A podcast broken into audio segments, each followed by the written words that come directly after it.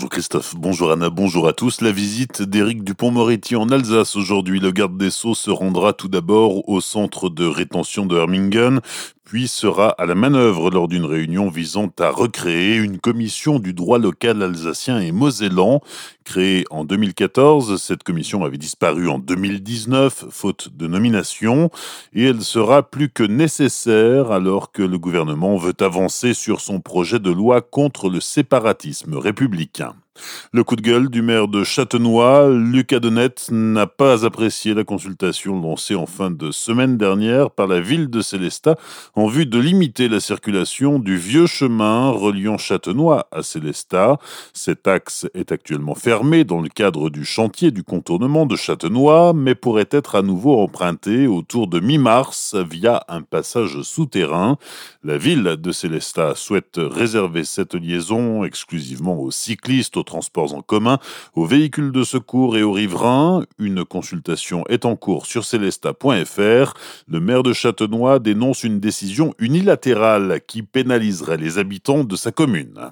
Sur le front de la pandémie, 17 nouveaux décès liés à la Covid-19 sont à déplorer pour la journée d'hier en Alsace. Selon Santé publique France, 1059 malades sont pris en charge dans les hôpitaux alsaciens, dont 133 en réanimation. Le col de la Schlourte à nouveau fermé au poids lourd. La décision a été prise hier en raison des nouvelles chutes de neige sur la région. La collectivité européenne d'Alsace interdit la circulation des camions de plus de 3 tonnes 5 jusqu'à nouvel ordre. Les grossistes en boisson paient leur tournée ce week-end, étant donné que les bars et restaurants ne rouvrent toujours pas. Les distributeurs se voient contraints de liquider leur stock, ou en tout cas ceux dont la date limite d'utilisation optimale approche. Cela concerne aussi bien les eaux minérales que les softs, les jus de fruits ou les bières. Ces stocks seront bradés pour éviter d'être jetés. Cela concerne une quinzaine de distributeurs à travers l'Alsace, dont Abedis, la Vinothèque à Colmar et Dicli à Célestat. Les chasseurs du Haut-Rhin ne veulent pas tirer ni les daims ni les cerfs. La Fédération des chasseurs du Haut-Rhin prépare un recours contre l'arrêté préfectoral qui prolonge la période de chasse jusqu'à la fin du mois. En plus de l'action en justice, ils envisagent également un rassemblement devant la préfecture à Colmar. Le 1er février, le préfet du Haut-Rhin a ordonné par arrêté l'organisation de tirs de destruction de jour et de nuit à la lampe de l'espèce cerf et daim dans tout le département. Les chasseurs s'opposent à cette décision. Colmar, qui ambitionnait de devenir la capitale française de la culture en 2022, doit passer son tour. La cité de Bartholdi n'est pas parvenue à franchir le cap des présélections.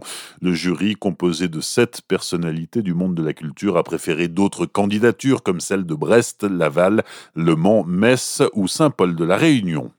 L'addition est lourde pour le Racing. Selon Marc Keller, le président du club alsacien, la crise sanitaire, les matchs à huis clos et la réduction imprévue des droits télé représentent un manque à gagner de 50% du budget du Racing, soit 30 millions d'euros.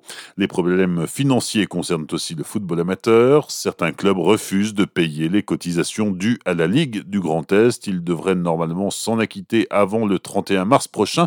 En réponse aux relances, ils répliquent On ne joue pas, on ne paie pas. Bonne matinée et belle journée sur Azure FM, voici la météo.